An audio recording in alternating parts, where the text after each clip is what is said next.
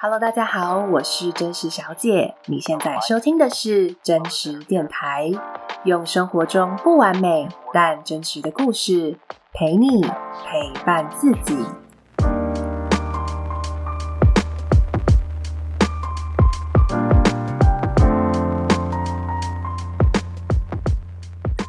真实电台第十集：上大学跟大人说的不一样。那些我们共有的黑暗时光。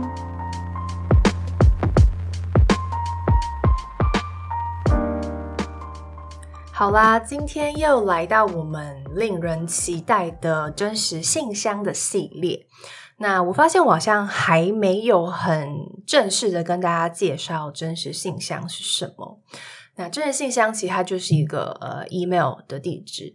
那为什么我想要设一个这样的信箱呢？当然，一个是这个电台的、联络资讯联络用，但另外一个很重要的目的是，呃，我一直很相信真实故事的力量。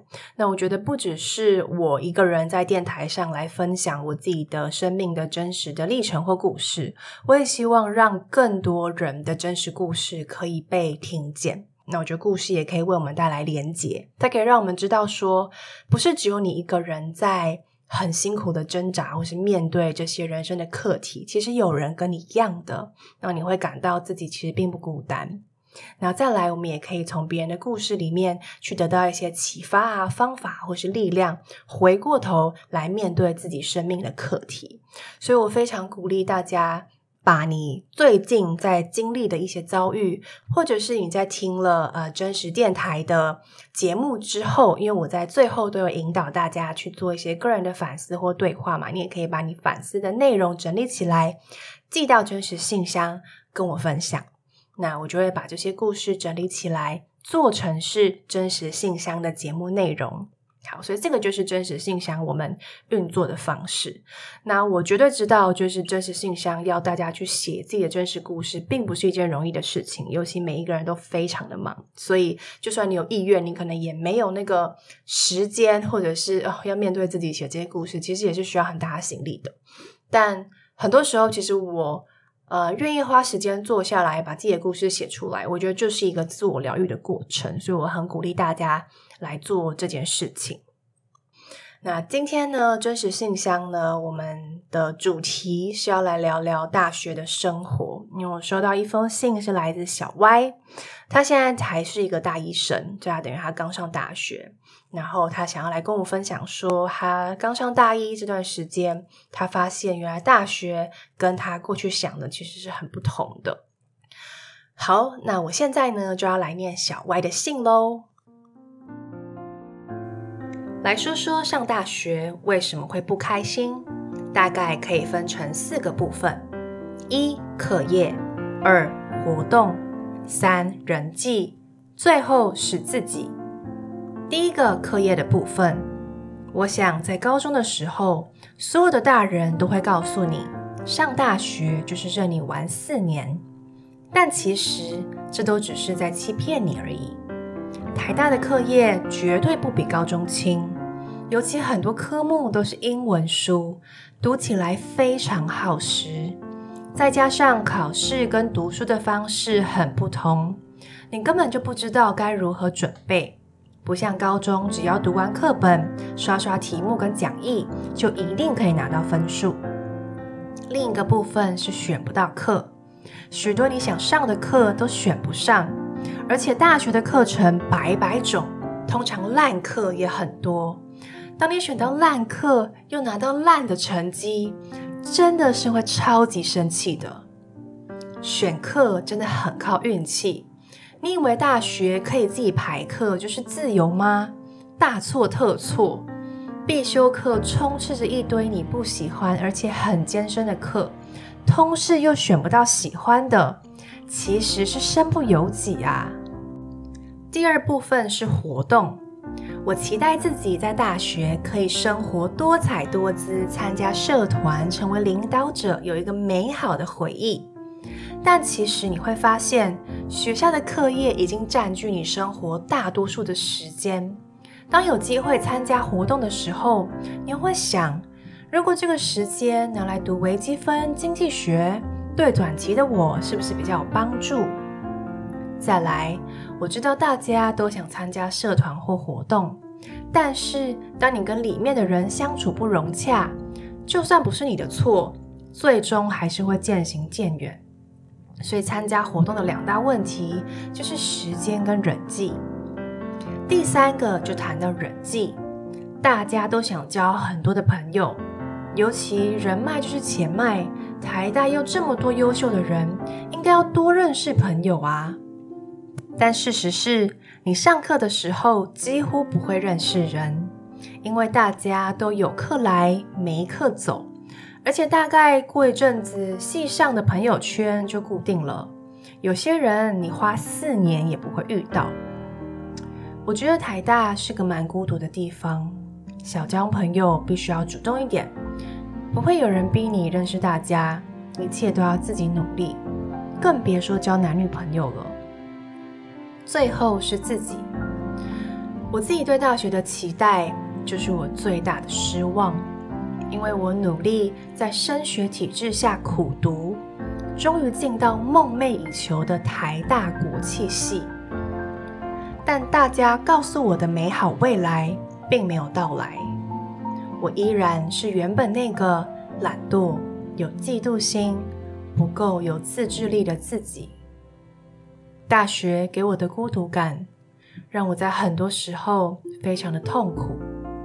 同学在社交媒体上发今天又参加了什么活动，跟谁一起跨年，让我更加的彷徨。难道当初的我应该选择其他科系吗？为什么大家看起来毫不费力就可以成绩超高，但是我读到疲惫不堪，放弃许多做自己有热情的事物，但却仍然不如他们？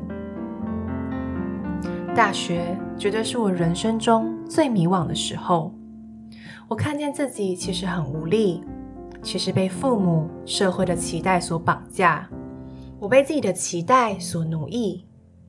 我该为我的未来负责吗？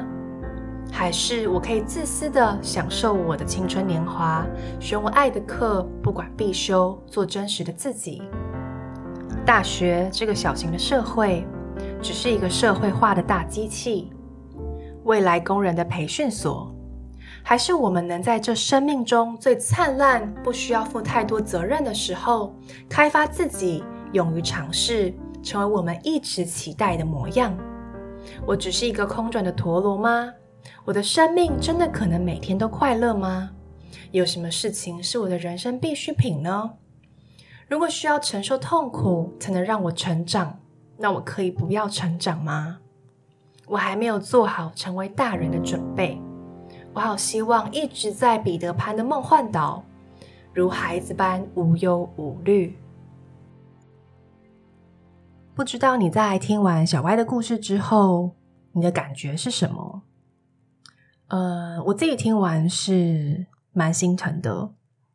小歪的生气啊、失望啊、无可奈何、辛苦、困惑、迷惘等等，我觉得都非常真实的。然后说实话，其实小歪这封信，我想了很久，要怎么把它分享出来，或是我要怎么回应。嗯，我的回应我觉得都没有什么标准答案，就是我不想要做任何的批判，就是诶，小歪这样想不对，这样想是对的，或是那种过来人的心态来来来指导小歪，我觉得都都不是我想做的。我觉得我能做的就是我很如实的去分享，呃，小歪的故事让我想起了自己什么样的经历。好，那小歪故事的确让我 想到我自己刚上大学的时候，其实也是非常的挣扎。呃，我跟小歪比较不一样，我记得小歪应该是公立高中的学生，那我自己是我自己是私立学校，而且是资优班的学生。我是国高中直接直升，然后就是同一所学校的，呃，就是资优班的学生这样。那私立学校，如果你有念过私立学校，你应该知道，其实私立学校是非常要求成绩的，然后一切都是按表操课，所有的事情都有人帮你安排好了。所以像早自习，我每天都要考试，然后每天的晚自习念书，甚至有时候周六日要来学校念书。然后有发禁啊，然后穿什么裙子的长度啊，不能穿短袜啊，然后每天都有校车接送，所以你几乎没有一点可以作乱或是喘息的机会啊。好，然后再来就是私立学校，就是会很严厉要求你嘛，所以每周都会有班排名，然后你每天都要签联络簿。然后，如果你成绩不好，买评名次往下掉，你就被老师约谈。所以目标非常明确，你就是要把成绩顾好，然后就是考上好的大学。大人都会跟你说，上大学好大学以后，你一切就是前途光明。然后我高中成绩，其实我在班上成绩并不是最好，我一直都是中间的排名。所以后来啊，我我可以考上台大，我觉得是非常算是很幸运的。嗯，但是我从私立学校到公立的大学，像台大这样的学校，其实让我有一个两有两个非常大的冲击。第一个就是我发现原来成绩并不是一切，然后第二个是面对没有人帮我安排好的课表，或者说一整天的时时间的这种自由，我其实不知道该怎么办。好，那先说第一个，第一个成绩不是一切。我后来进台大，就才发现那些名校来的同学们啊，就是成绩好根本就只是基本而已。你应该还要会非常多的才艺，然后有些人甚至会辅系呀，然后举办各种活动啊，参加各种系上活动或参加比赛啊、实习等等，其实就非常多成绩以外的事情都需要顾好。但以前我可是全部的心力都花在成绩上。就我没有课外的活动，我就是念书、念书、念书。所以对于这种冲击，我其实是完全不知道该怎么办的。我觉得我都已经全心都在念书了，才念成这样，那 我有什么心力去花在其他事情上？我觉得跟可能跟小歪的心情有有一点类似。然后我有个印象很深刻，是我有一次去参加热舞社，你知道，就是跳舞感觉很帅嘛，所以那时候就觉得我也很想要很帅、很辣，所以参加热舞社。结果我。参加第一次社课啊，我就整个人就是傻眼，然后非常的挫折，因为我发现每一个人，整班几乎所有人都非常会跳，好像这些人就是高中就是热舞社还怎么样，就是非常会跳。然后我觉得我在那个班上就像是一个智障一样，完全跟不上大家，然后我觉得很丢脸，很挫折。所以我从那一次社课之后，我就再也没有去了，因为。就是太丢脸了，可能那时候那个年纪吧，同台压力还是很大，所以我就再也不敢去。那我觉得跟小一样，跟小歪说的另外一个，我觉得很很很像，就是其实大学的念书的方式跟高中是完全不同的，就是每每每个每堂课啊，每个老师的教法、考试方式都很不一样。那以前在高中的时候，其实没有人教我们要如何自己用自己的方式学习，因为我们总是用老师教我们学习的方式学习。所以我觉得遇到大学这种没有人教你如何学习，然后嗯、呃，就是读书方式很不同的这个状态，其实是很不知道该怎么办。然后其实也不会有人真的要求你成绩，除非你是很求那种成绩很好，班上前几名，不然其实就是完全取决于你要花多少时间念书，你要怎么念书，就是你自己的选择，你要自己做决定。反正课业就是放着，你可以很好，也可以不好，完全就是你自己决定。然后再来，因为不只是成绩，所有各种社团啊、活动啊、讲座啊、比赛啊、实习啊，每个同学都超级无敌忙的，就是把自己的事情塞得很满。那这时候我就会觉得，我好像也需要把自己塞得这么满，不然我就要输了。可是我要怎么塞呢？我到底要忙什么？我其实也不知道该怎么选。那渐渐的，你就会发现每一个系其实都会有自己的潜规则出现。比如说，我念公管系，就是工商管理学系，在别的学校，大部分人会称气管系。那你就会发现，气管系的同学就会倾向参加某类型的社团啊，参加几个呃很指标性的比赛，然后争取到外商的实习。但这时候，我到底有没有能力去停下来问自己说，这真的是我要的吗？或是我有没有勇气去选择跟别人不一样的的的的选项？都是没有人教我的，就是我要怎么去跟别人不同，或是为自己选择。其实过去高中你都跟别人一样，所以你很少有机会去面对这样的处境。好，所以这是第一个。那第二个的冲击就是，呃，面对没有完全被安排好的课表的这样的自由，我该如何选择？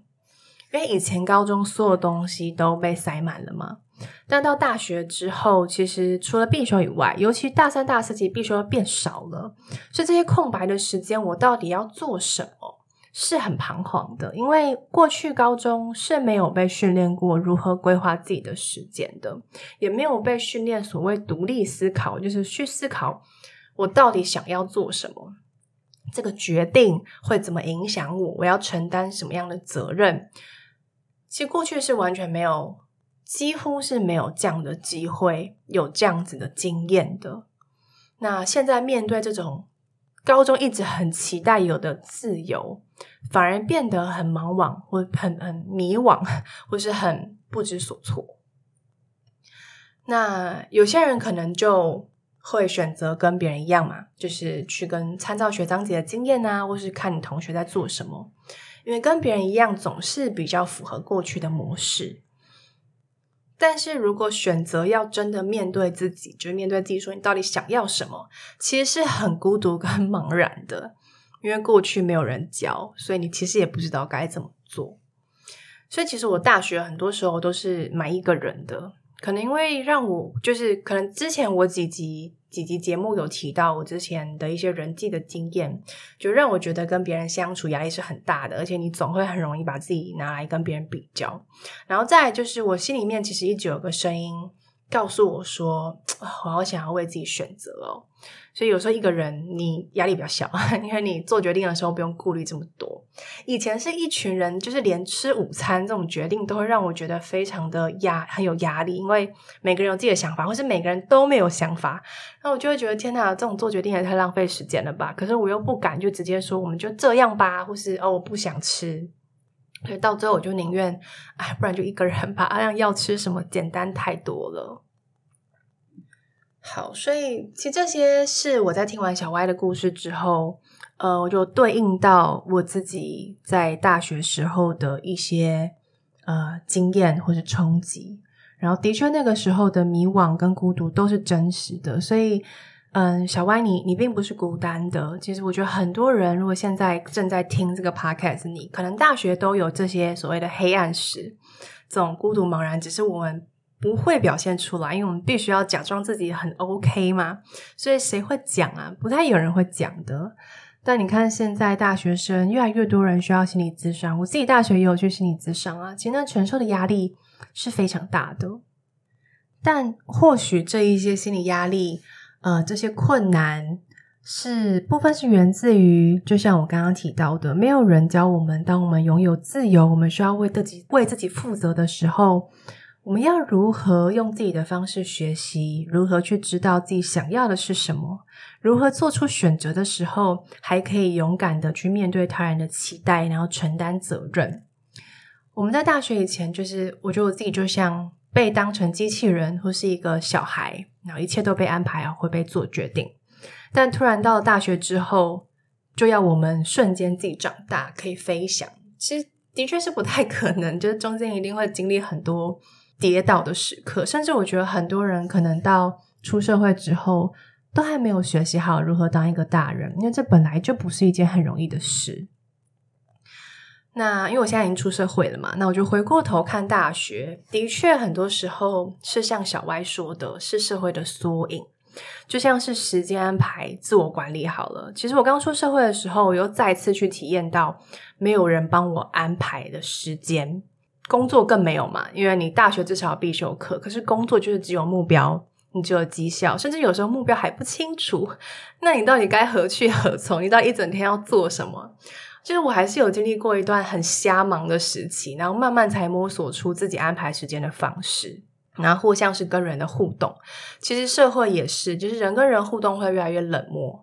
你参加活动，你可以完全没跟半个人说话；办公室也可以，就是完全没有人找你说话，除非是你自己主动，或是你努力的去找到一群跟自己价值观相似或志同道合的人。那会是忙碌吗？你看，像出社会这几年，我身边的朋友也都是很忙啊，尤其是创业圈，就是大家都非常的忙，好像不忙就很弱，还有工作啊，你要办活动、上线上课程、参加讲座、读书会，就总是把自己塞得很满，然后有一种成长焦虑，就是我我不学习我就输了的这种感觉，然后把自己搞到虚脱。那我偶尔也会感到很茫然，就是我自己到底在忙什么？或是看社群媒体。现在就算现在已经毕业了，看到别人的 Facebook 上 po 他们又参加什么活动，干了什么大事，我还是会焦虑啊，会比较啊，会觉得自己很废啊。就我觉得这都是很像的，所以嗯，悲观一点嘛，就是至少这些痛苦，小歪在大学的时候就提早经历了。那我不想给小歪盲目的希望，就是告诉你说进入社会一切都会不同，因为其实并不会不同。有时候甚至可能更糟，但乐观一点想，嗯，既然大学是社会的缩影，那为什么不用这段时间，在还没有这么大的经济压力跟社会压力的时候，去练习用自己的方式学习，练习去找到呃认识自己的方式，练习为自己选择，练习失败，面对困境。我觉得更重要的事情是去锻炼自己的心智。就是真的面对跟认识自己，那我觉得它会成为出社会之后的一个非常重要，那人生中都会持续用到的能力。人生很多时候成长真的是非常痛苦或是不舒服的，那我觉得这就是因为你跳出舒适圈，接触新的事物，或是面对你未曾面临到的挑战，你会觉得很痛苦。我觉得这是非常非常正常的。但是每次经历过或是走过这个痛苦，回过头来就会发现自己成长的真的非常的多。然后有一句话是，呃，我的老师曾经说的，他说：“生命本来就是由问题组成的，所以生命的目标从来不，从来就不是让自己的生命没有问题，因为问题是常态。”所以，我们生命的目标应该是锻炼自己去面对痛苦、面对问题的能力，让我们有长出的力量去面对生命更多的问题，承担更多的责任。但是，同时也会去创造更多的影响力。然后，你的这些力量也会带给身边的人，对吧？回想看看自己那些很敬仰的那些人，一定都是生命中经历过很多很大的挑战或者是问题。然后他们走过了，长出力量了，那他们的故事才真的可以带给我们力量吗？好，所以这个是呃，我想要分享给小歪的，然后也想要分享给正在听这一集节目的你。不管是在大学生活里，或是现在的社会职场，其实我们可能多少都正在面临小歪提到，或是我刚刚分享中的这一些问题。但重要的事情都是。我们能不能够去接受生命，就的确就是一个挑战接着一个挑战来，所以我们要去锻炼自己，嗯，面对这些问题的能力，然后给自己力量，在一次一次的困境之后，更了解自己，甚至让我们之后是可以用新的角度，不是在用痛苦来回应问题，而是好，我知道问题是常态，那我愿意去克服，我有动力去去跨过它。我现在其实还没有办法，呃，这么厉害，就是面对所有的困境，我都这么乐观。就像我现在转职，我也会有很多迷惘、怀疑自己的时候，但我也期许自己有一天可以有力量的去面对人生中的每一个挑战。好，那节目的最后，就是想要请大家来回想一下，呃，自己高中到大学，或者是出社会的经验。你有没有像小歪一样，就有种突然被丢出去，或者跟你自己当初想的完全不同的经验？那面对这样的不习惯或冲击，你的反应是什么呢？你有什么样的情绪跟想法？那这过程中你是如何练习长大？你如何成为一个更理解自己、能为自己做决定，并且并且承担责任的大人？或是听完小歪的故事，你会想对小歪说什么呢？都很欢迎你把你的故事或这些反思，或是你想对小歪说的话，寄到真实信箱给我。就如同我一开始说的，就是我会把你的故事再分享给更多的人，或是我会个人的回应你的故事。好，那希望你喜欢今天的节目，也希望今天的节目有带给你一些力量。好，那我今天的分享就到这里告一段落。感谢你收听真实电台，我们下一集见喽。